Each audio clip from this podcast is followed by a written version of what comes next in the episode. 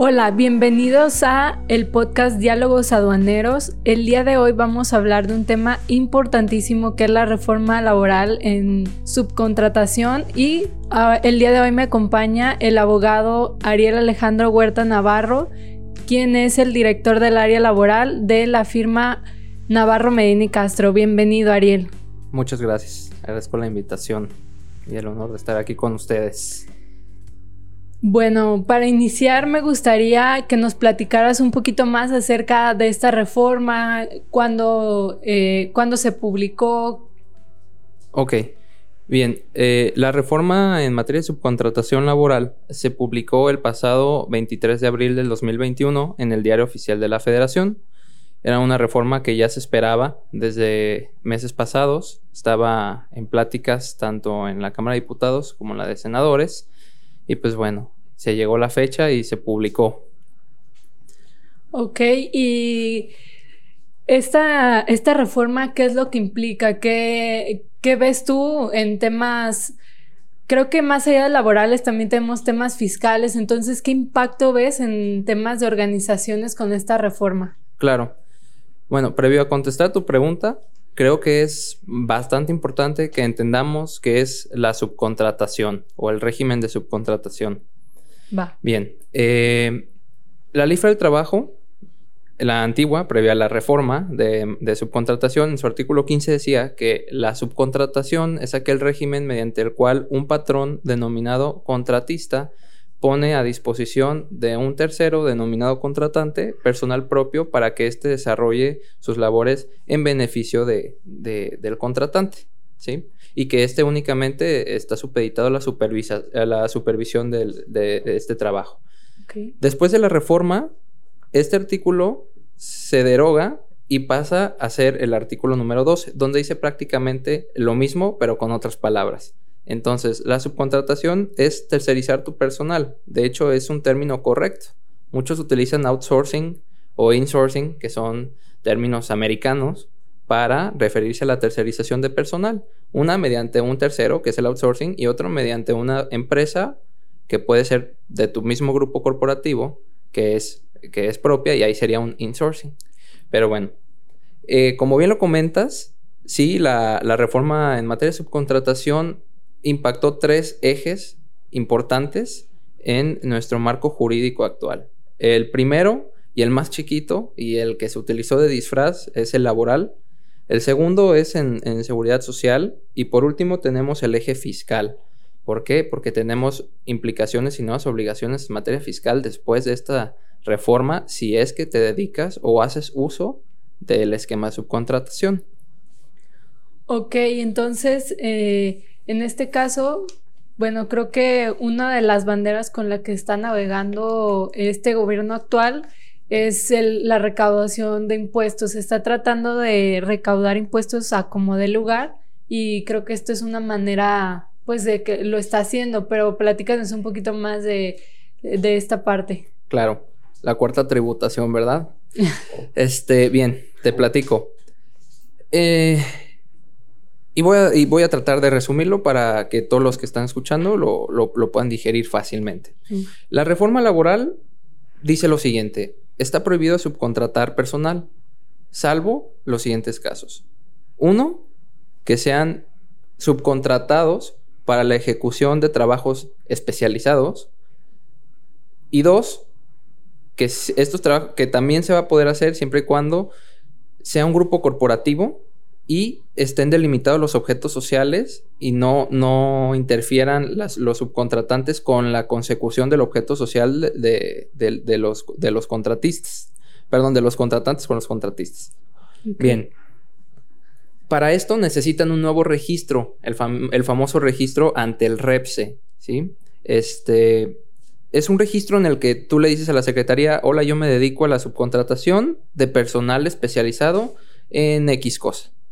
Entonces la secretaría te dice, ok, perfecto, ahí te va tu registro, ya puedes poner a disposición tu personal de un tercero con nuestra anuencia, con nuestro permiso, siempre y cuando cumplas tus demás obligaciones en materia de seguridad social y fiscales.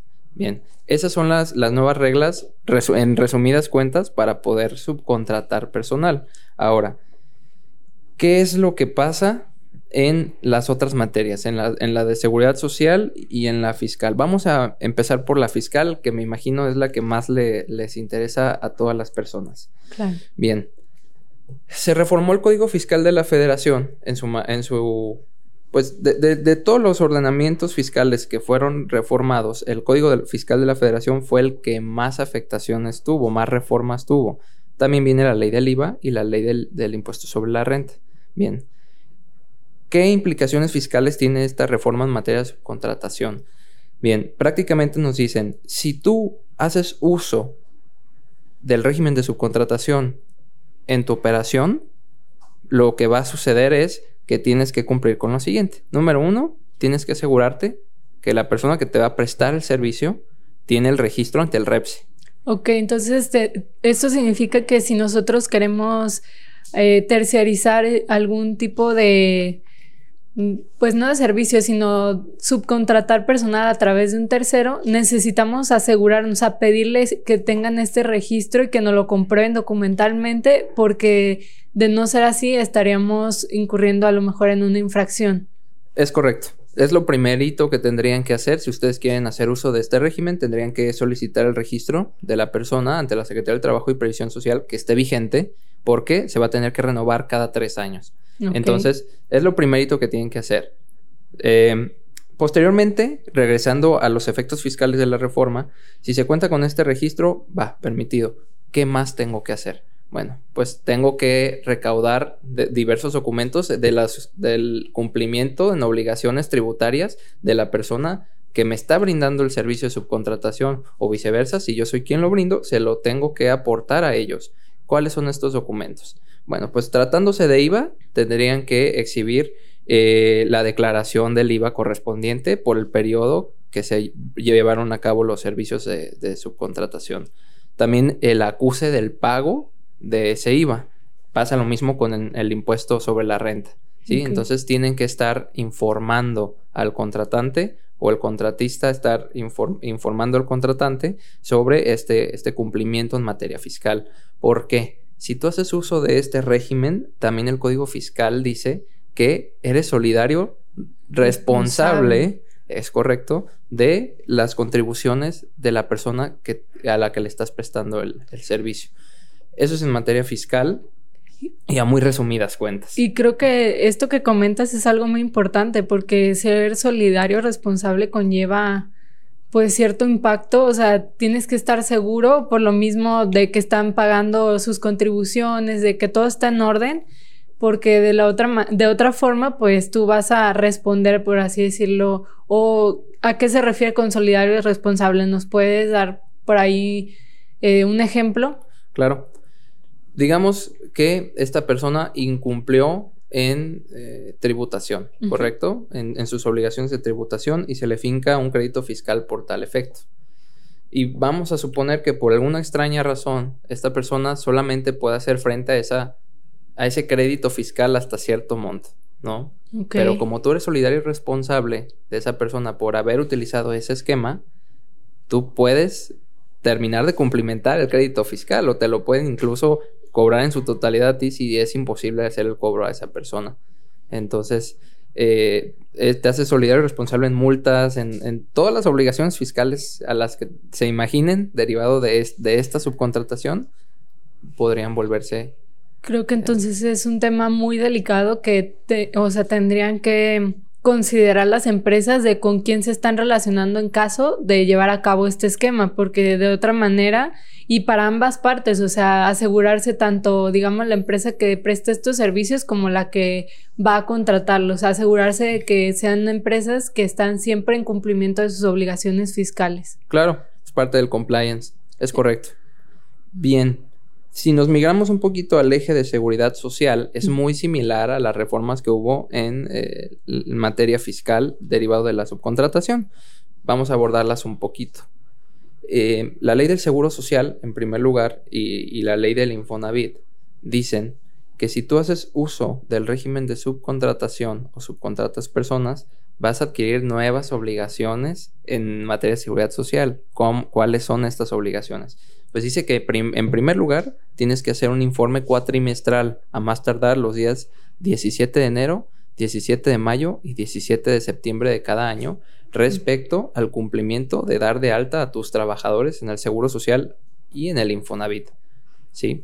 Entonces, ¿qué crees? También tienes que solicitarle a, a quien tú contrates para que te ponga a disposición su personal especializado para que te exhiban que están al corriente en el cumplimiento de sus obligaciones de asegurar a su personal tanto en el IMSS como en el Infonavit.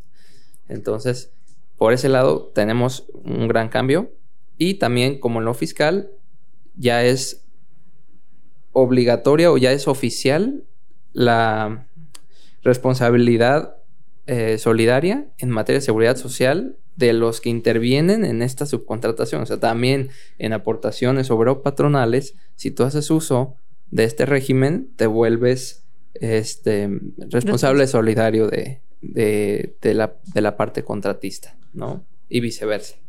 Bien. Em, eso a grandes rasgos, otro gran cambio que hubo, bueno, pues antes los, patrones que se dedicaban a, prestar eh, servicios de subcontratación se registran en el IMSS con varios registros patronales por clase para efectos de la prima de riesgo. ¿Por qué? Porque eh, ellos interactuaban en, diversas clases para que no les impactara tanto el costo al momento de proyectar la, prima de riesgo en los sueldos. Eh, esto desapareció. El, artículo 75 de la ley del Seguro Social se deroga. Quiere decir que desaparecen las clases y los múltiples registros patronales por un solo patrón. Esto quiere decir que te tienes que acotar, te tienes que adecuar a una sola clase. ¿Qué sería la actividad preponderante en este caso? ¿O cuál, cómo elegirías, cómo se elegiría esta clase? Ok, bien. Primero tendrían que valorar si van a hacer este, sustitución patronal, porque por ahí hay un transitorio de este decreto que aborda ese tema en específico, pero es por tu actividad preponderante, en efecto. Si yo me dedico al a la construcción de edificios, a, la obra, bueno, pues hay una categoría para tal efecto. Pero hay que tomar en cuenta que si tú estás em, adquiriendo personal por medio de una sustitución patronal, tienes que reconocer los accidentes de trabajo que, que, derivan o que vienen de la, de la empresa que, que, te está dando el trabajador a través de la sustitución. Eso incrementaría tus primas. ¿sí? Entonces, esa prima la tienes que la tienes que proyectar en la clase en la que tú te encuadres al momento de solicitar tu nueva clase eh, en la que vas a estar cotizando el régimen de seguros de riesgo del seguro social. Entonces, eh, eso depende de, cómo van a hacer la operación después de esta, de esta reforma, que es un tema también que considero importante abordemos, porque mucha gente eh, ahorita está buscando encuadrarse en el cumplimiento de esta reforma. Em, ¿Cómo lo pueden hacer? Exacto, iba, iba para allá, para ¿Cómo, ¿Cómo lo pueden hacer? ¿Qué es lo primero que tienen que vigilar? ¿Qué es lo primero que tienen que observar en su empresa? Número uno, tienen que analizar integralmente su operación. Es lo primero. ¿A qué me dedico? ¿Qué hago? ¿Cómo lo hago? ¿Y qué necesito para hacerlo? Y creo que ahí, perdón que te interrumpa, eh, creo que también ahí es importante, veo que eh, muchas empresas anteriormente, en, digamos, en el acta constitutiva tenían por objeto compraventa, comercialización, distribución, manejo, o sea, ponían todo lo que se les podía ocurrir en el acta constitutiva para abarcar, digamos, todo. Sin embargo, ¿qué tan conveniente ves ahora eh, esta, o sea, que se, tengamos esta acta constitutiva con un objeto social amplísimo que abarca mm, todo lo que se nos pueda ocurrir. Correcto, tu comentario es muy acertado. Eh, es muy común que veamos actas constitutivas con me dedico a la fabricación de chicles hasta la producción de naves espaciales, ¿no? Este, todo en, un mismo, en un mismo objeto social que pues a mí esto me parece erróneo. Lo, lo primero que tenemos que hacer después de esta reforma sí es rasurar el objeto social, es analizarlo, a qué me dedico, qué es lo que hago y qué es lo que necesito y qué es lo que realmente lo que no necesito entre este objeto. Esto comparando obviamente el, esquema que, que, utilizarían los empresarios para llevar a cabo su operación. Oye, yo me dedico a la compraventa de materiales de construcción. Ok, solo me dedico a eso y subcontrato a una empresa para que me los transporte. Oye, pero en tu objeto social dice que te dedicas a la compra-venta, transporte, eh, exportación, importación, acarreo de, de materiales. Entonces, ¿cómo es que estás subcontratando a una empresa para que te lleve a cabo el transporte de, los materiales que vendes y en tu propio objeto dice que tú te dedicas a eso. Todo el mundo cree que tiene que sacar el registro y realmente no es así. Si hacen sus adecuaciones del objeto social de manera correcta, no tienen por qué sacar este registro. ¿A qué me refiero? Te pongo un claro ejemplo. Oye, este, unos clientes, te voy a poner el, ejemplo de mis clientes. Tengo unos clientes que se dedican a la agroindustria. Ellos siembran eh, frutas y las venden. Bien, ellos me dicen, ¿cómo le hago? ¿Tengo que sacar el registro para, para que entre mi personal eh, se, complemente la operación? Dije, a ver, primero hay que analizar tu operación. ¿Qué es lo que haces? No, pues lo primero es que la siembro y, la siembra la realizo con una sociedad. Ok, y después, después la, la almaceno en un cooler, en un congelador, en lo que la vendo. Ok, ¿y eso lo haces con otra sociedad? Sí. Ok, bien. Y al final, ¿qué haces? No, pues la ven. Ok. ¿Y todas estas operaciones, cómo las haces? No, pues dos de estas operaciones las hago con una sociedad y la otra con otra sociedad. Y le dije, ok, entonces tienes una, tercera sociedad que está volando, que está haciendo, que no está haciendo parte de la operación que le corresponde. Entonces, rasura el objeto social de la sociedad que está inmiscuida en, en la consecución de las, de las otras dos operaciones para que lo puedas encuadrar. Oye, pero ahí no se da la subcontratación. Aquí viene la pregunta clave. Con esto ustedes van a saber si necesitan el registro sí o no. ¿Pones a disposición de otra sociedad al personal con el que estás llevando a cabo la operación? ¿Los que siembran están a disposición de los que congelan o interactúan de alguna manera? No. Si no hay puesta a disposición, ¿por qué tendrías que tener el registro? Ok, bien, los que congelan la fruta interactúan en alguna otra sociedad de algún modo? No. Entonces no necesitas el registro. Oye, ¿y los que la venden interactúan? No. Entonces no necesitas el registro. Recordemos que esta reforma se implementó o, vino a, a, la vida jurídica derivado del abuso que había de los outsourcings. ¿Por qué? Porque obtenían un beneficio fiscal en la nómina de los empresarios. Oye, te hago deducible tu nómina, porque después de que se eliminó la compensación universal de, impuestos, pues esto todavía era un boom, ¿no? Entonces, eh, buscan, buscan eliminar ese beneficio fiscal. Por eso les digo que es una reforma más fiscal que laboral, disfrazada de laboral. Pero es lo primero que tienes que preguntarte. ¿Realmente necesito el registro? ¿Pongo a disposición de mi personal? Entonces, ¿qué elementos ya, digamos, en concreto se tendrían que concretar? O sea, ¿qué requisitos se tienen que concretar para decir que se trata de una subcontratación? Bien, eh, hay un elemento esencial, lo aborda incluso la Suprema Corte de Justicia de la Nación, incluso antes del tema de la reforma, porque hay una delgada línea entre lo que platicamos hace, hace ratito, que es los servicios de proveeduría, y lo que es una relación laboral. El elemento clave aquí se llama subordinación. Tú tienes que vigilar que no existan elementos de subordinación en el acto jurídico con el que celebras determinada cosa. Por ejemplo, se daba que yo, yo te decía, oye, yo, yo te contrato para que me prestes tus servicios como eh, experta en materia aduanal, ¿no? En, de comercio exterior. Ok, Bien, ¿y, cómo se va a dar este, esta prestación de servicios? No, pues mira, eh, tú vas a estar en mis oficinas, bajo mis órdenes, de un horario a un horario, y exclusivamente me puedes trabajar a mí. Exclusividad es un elemento de subordinación, horario es un elemento de, subordinación y jerarquía es un elemento de subordinación. Entonces, si, tú actualizas por lo menos uno de, los, de estos elementos de subordinación que te dije, no estás frente a un, servicio de proveeduría, no es un acto comercial, no es un acto mercantil, es, es un acto laboral. ¿Por qué? Porque hay elementos de subordinación. Entonces, tienes que valorar esto. Yo, yo les hago una pregunta muy sencilla a ustedes. Cuando ustedes contratan a un abogado, ¿él es exclusivo de ustedes? No. No. ¿Él está supeditado a su tiempo? No. No.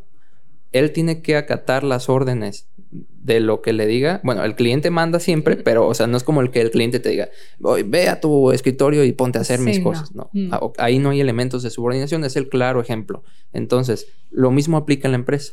analicen si su personal, si tienen un grupo empresarial, que por cierto la reforma lo aborda, este, analicen, oye, mis sociedades interactúan entre sí con su personal y hay subordinación entre estas, entre estas, no, no las hay. Entonces no necesitas el registro. Que, que incluso en comercio exterior sé que se da muchas veces algo que se llama in-house, que es tener personal de otra empresa, por ejemplo, no sé, a lo mejor como consultores nos han llegado clientes a, a solicitar este una persona, pues que obviamente ya tiene cierto expertise porque ha trabajado en la consultoría, para que se vaya a sus oficinas y le trabaje exclusivamente a esa, a esa empresa con el horario laboral de la otra empresa. Entonces, esta parte, pues ya, si nosotros como, como firma ya no tenemos ese registro y, y que, ojo, también que la otra parte, a lo que te estoy entendiendo, que digamos la otra empresa si la otra empresa tiene eh, en su objeto social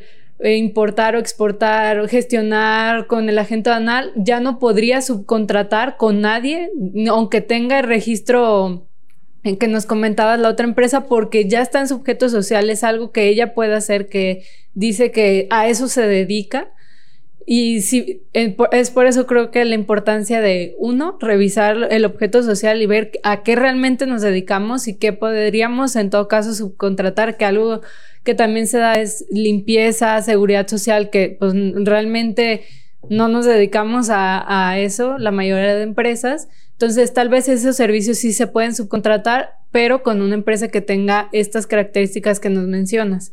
Es correcto justo lo que, el, tomando como base el ejemplo que me acabas de dar, ¿qué es lo que tendría que hacer el que contrata a la empresa del, del in-housing? ¿No? ¿Qué es lo que tiene que hacer? Primero, analizo mi objeto social o mi actividad económica preponderante, porque no todos son sociedades, no todos los patrones son sociedades, pueden ser personas físicas. Sí. Mi actividad económica preponderante es la exportación o es la importación. Ah, ok, y, si te dedicas a eso preponderantemente, ¿por qué estás subcontratando un servicio de, comercio exterior que te hace eso, no? Ah, ok, entonces, ¿qué tengo que hacer? Adecua tu, tu actividad económica preponderante o, y o tu objeto social. Quita importación, quita exportación, quita comercio exterior, subcontrata una empresa que te va a suministrar un personal para tal efecto, pero para subcontratar lo que necesitas. Pues número uno, que tenga el registro, el, la empresa del in-housing, porque va a necesitarla. ¿Está dando un servicio especializado? Sí, sí lo está dando, pero necesita un registro. El registro es facilísimo, es gratuito, es, mediante una página que tiene la Secretaría del Trabajo y Previsión Social. Tarda, puede tardarse hasta 20 días hábiles en que te respondan. Si no te responden, te dan otros tres para que ingreses una inconformidad si no te contestan después de esos tres días, se da por entendido que tienes el registro. Ok. Si no te lo dan, porque puede que no te lo den, bueno, pues tienes otra oportunidad de intentarlo, ¿sí? De hecho, eh, me gustaría abordar los tiempos que tienen para hacer todo esto, porque ya tienen el tiempo encima. Sí. Este, hay mucha gente que apenas lo está viendo y ya de verdad tienen para ciertas cosas, porque como la reforma abordó varias, varias obligaciones nuevas, este, unas tienen un término, otras tienen otro. Por ejemplo, para obtener el registro, todavía tienen hasta el 24 de agosto. ¿Por qué? Porque dice la reforma que después de publicado el decreto, 30 días después tienen que sacar las reglas generales de operación del, registro. En efecto, 30 días después estamos hablando del 24 de eh, mayo. Ah, de, mayo, se publicó las reglas generales para el registro. Entonces, a partir de ahí empiezan a contar 90 días que tienes para regularizar el registro. Quiere decir que tienes hasta el 24 de agosto para tener el registro. Pero por ejemplo, una vez, perdón que te interrumpa, si yo no si yo no me registré en este término, ¿se va a abrir después otra convocatoria o es algo que todavía la autoridad no ha aclarado? No, eh, si tú ya estás prestando un servicio de subcontratación y no tienes este, ah. este registro, ahí va a ser el problema. Ah, ¿sí? Pero me imagino para, para nuevas sociedades que van a dedicarse a esto, abres la sociedad y, conjuntamente, y conjuntamente obtienes el registro para brindar ese servicio. Sí, pero si por algo te auditan, ya sea la Secretaría del Trabajo, este, el, el IMSS, la, el Infonavit o Hacienda, y se dan cuenta que tú estás haciendo estos servicios de proveeduría o los estás contratando y no cuentan con el REPSE, con el registro en, el REPSE, pues te van a multar. No va a ser deducible, supongo que no va a ser deducible todo. No van a ser deducibles todas las operaciones que hiciste con eso, primero que nada. Segundo, te van a multar, porque va a haber multas y te pueden multar todas las secretarías que acabamos de mencionar, todos los organismos que acabamos de mencionar. Y aparte vas a ser responsable solidario de, todos, de, de, todas esas multas o de lo, de lo que emane de ese incumplimiento. Bien, pero eso es una parte de la reforma la reforma, como te comentaba, abordó muchos, muchos plazos. Por ejemplo, al gobierno casualmente y convenientemente les dieron hasta el 2022 para dejar de subcontratar personal. Porque el gobierno es el que más, lo usa. O sea, siendo sinceros, es el gobierno el que más esquemas de subcontratación utiliza y ellos sí se dieron hasta el 2022 para cumplir. Entonces, bueno, ese es un término. De, hecho, eso ni siquiera lo abordé porque pues, realmente eh, eso le toca al gobierno, no nos toca a nosotros. Pero fíjate, 2022 para que ellos cumplan. Nosotros tenemos 90 días a partir de, las reglas generales, o sea, tuvimos 120 días para cumplirlo, tenemos todavía. Pero, por ejemplo, para... Si, si tú quieres migrar tu personal de una sociedad a otra, 90 días a partir de la, de la publicación, de la entrada en vigor, que entró el día siguiente. Es decir, esto a partir del 24 entró en vigor y a partir de que entró en vigor tienes 90 días para contratar perdón, para sustituir patronalmente a tus trabajadores si los quieres migrar. A tu empresa, digamos. A tu empresa, que ojo, ojo, se, se, reformó el artículo 41 de la Ley Federal del Trabajo y dice que cuando tú quieres hacer una sustitución patronal, vas a tener que migrar los bienes objeto de la empresa donde estás haciendo la sustitución. Es decir, si yo tengo empresa 1 y tengo empresa 2 y quiero migrar los trabajadores de empresa 1 empresa a empresa 2, tengo que migrarlos con los bienes objeto de esta empresa. Esto quiere decir que tienes que hacer una decisión, ya sea parcial o total de la empresa. Y mucho cuidado, porque el Código Fiscal de la Federación en uno de sus artículos dijo que si tú tienes trabajadores mediante un régimen de subcontratación y después de la reforma pretendes enviárselos a un contratista para que después te brinde el servicio como un contratista especializado, no van a ser deducibles tampoco las operaciones que se haga con ese trabajador en específico. Entonces ahí no tienes que usar la sustitución. Ahí, desafortunadamente, si me lo preguntas, tendrías que terminar la relación de trabajo con ese empleado, que lo contrate el contratista y que después te brinde el servicio. Ok. Sí, todo ese tipo de cuestiones las tienes que analizar. O en dado caso también digo, no sé qué recomiendes más, o más bien sería, no sé, analizar ya dependiendo de la situación, pero veo que entonces hay la opción de hacer una decisión de las sociedades o de terminar la relación laboral con esa sociedad y luego tú traértelo como la empresa o subcontratarlo en caso de que sea una actividad especializada y que no esté en tu objeto social. Sí, como, como, como comentario yo les recomendaría que no hagan nada de manera general, que se acerquen con mm. un experto en el tema, con un profesionista que los guíe, porque no todas las situaciones o no todas las operaciones son igual.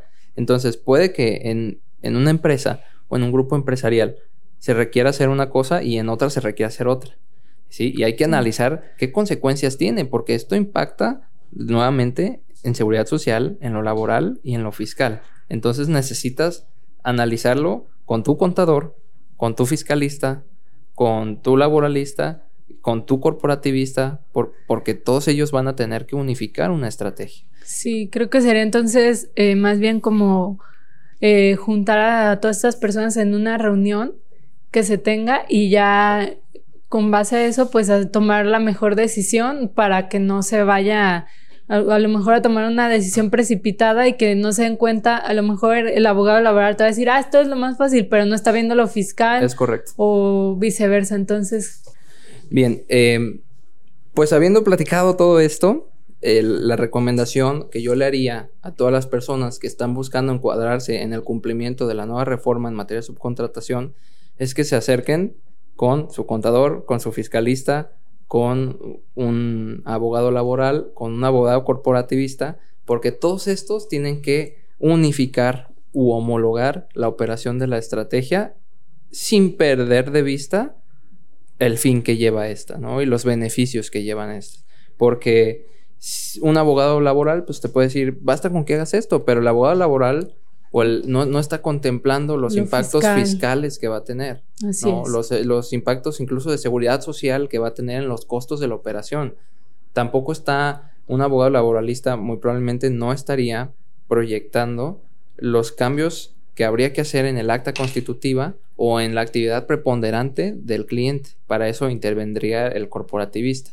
Y pues bueno, el, contador, el fiscalista al final del día es el que da la directriz, esto sí es viable, esto no es viable porque lo puedo hacer deducible o porque no lo puedo hacer deducible. Y es el que también proyectaría la carga de cumplimiento a las nuevas obligaciones que adquiriría por usar este, este esquema de subcontratación. O bien, si logran encuadrarlo sin tener que usar el registro, como ya lo comentábamos, porque no es obligatorio que todos lo tengan, adelante. Y, y creo que también aquí es importante agregar que todos estos cambios, o sea, a lo mejor la parte de comercio exterior vemos que está un poco ajena, sin embargo, no es así porque al menos si somos una empresa, contamos con una certificación en IBEX o una certificación como e-, operador económico autorizado, necesitamos eh, informar al SAT, bueno, a la, más bien a la GASE, todo este tipo de cambios. Esto lo, dependiendo si somos empresa certificada en materia de IBJEPS, lo vamos a hacer a través de ventanilla digital mediante un aviso que vamos a dar. Y si somos una empresa certificada como operador económico autorizado, lo vamos a hacer por medio de un escrito libre. Y esto va a ser, si vamos a hacer una decisión, una fusión o lo que sea, eso es un aviso. Y si vamos a dejar de, eh, digamos, obtener los beneficios o dejar de tener un proveedor de subcontratación eh, laboral, también necesitamos avisar que quién va a ser el nuevo proveedor o en su caso que lo vamos a, llevar a cabo nosotros. Entonces es importante que tomen en cuenta que a partir de que se haga la fusión, la escisión o, esta, digamos, se quite este, eh, esta prestación o este beneficio, digamos, de subcontratar, tenemos hasta 10 días para dar este aviso correspondiente en ventanilla única. Entonces, es súper importante que se acerquen de igual manera si tienen alguna duda con nosotros como consultores para ayudarles a ver qué aviso necesitan presentar dependiendo de qué cambios están haciendo. Ya previamente que revisaron con, como tú lo comentabas, con el contador, el corporativista, laboralista, fiscalista, etcétera, que se acerquen con comercio exterior y le digan qué hicieron para que den los avisos correspondientes porque tenemos 10 días a partir de que se haga bueno, dependiendo de qué se, qué se realizó, pero en el caso de que se eh, dejen de utilizar la subcontratación, tenemos hasta 10 días. Eh, ¿Tienes alguna recomendación final que te gustaría añadir o algún comentario? No, pues que tomen en cuenta todo lo que hicimos, que es en resumen analizar su operación, revisar su objeto, eh, ver si realmente necesitan el registro. Si necesitan el registro, tomar en cuenta que tienen que hacer adecuaciones o cumplir las nuevas obligaciones. Y por último, y algo que no abordamos en todo el, eh, eh, la plática, vigilar sus, cláusulas en sus contratos de prestación de servicios. No, no está de más agregar ahí un par de cláusulas si es que no hay subordinación en donde lo externemos y lo reconozcamos. Porque recuerden que todos los actos jurídicos deben de tener materialidad. Entonces, eh, lo mejor es, es plasmarlo en un, en un, documento en el que lo, lo asentamos de esa manera para evitar tener un problema. De ahí en más, si tienen alguna otra duda o quieren abundar en algún tema, pues estamos a sus órdenes. ¿Cuál es tu página o dónde podemos encontrarlos a ustedes? Mira, a nosotros nos puedes encontrar en www.n de niño, m de mamá, c de casa, nmc.com.mx. www.nmc.com.mx o en nuestras oficinas. Tienen sus oficinas en Guayaquil 2690, en Providencia, tercera sección, Guadalajara, Jalisco. Ahí estamos a sus órdenes. Perfecto, y creo que también eh, podría ser como un equipo, o sea, una asesoría integral de todas estas áreas que nos mencionan con, ustedes y con nosotros, pues acercarse para ver todo el tema de comercio exterior, para presentar los avisos que se tengan que presentar y pues eh, cumplir con todas las obligaciones en tiempo y forma. Es correcto.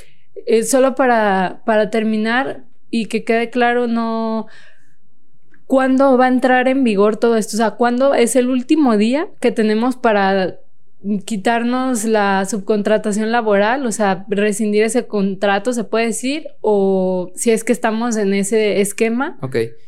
Bien, ya entró en vigor. Eh, ah, pero tenemos hasta el próximo 24 de agosto Ah, para que si están usando ese esquema tengan el registro y lo estén utilizando. O para eliminar ese esquema si es Ah. que no les es sí, aplicable. eso, a eso me refieres, a cuándo Sí. tenemos para eliminar ese esquema si ya no nos aplica o hacer todas las modificaciones correspondientes antes de que aplique una sanción. Es correcto.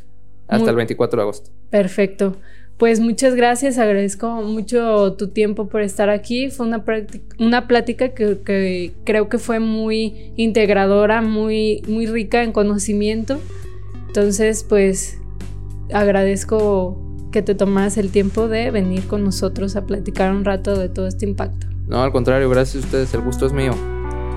Muchas gracias a, todo lo- a todos los que nos escucharon y por favor no olviden seguirnos en nuestras redes sociales de Pepper and Salt y a Navarro Medina Castro, así como denle, denle eh, clic en la campanita para que le lleguen nuestras notificaciones en YouTube. Muchas gracias.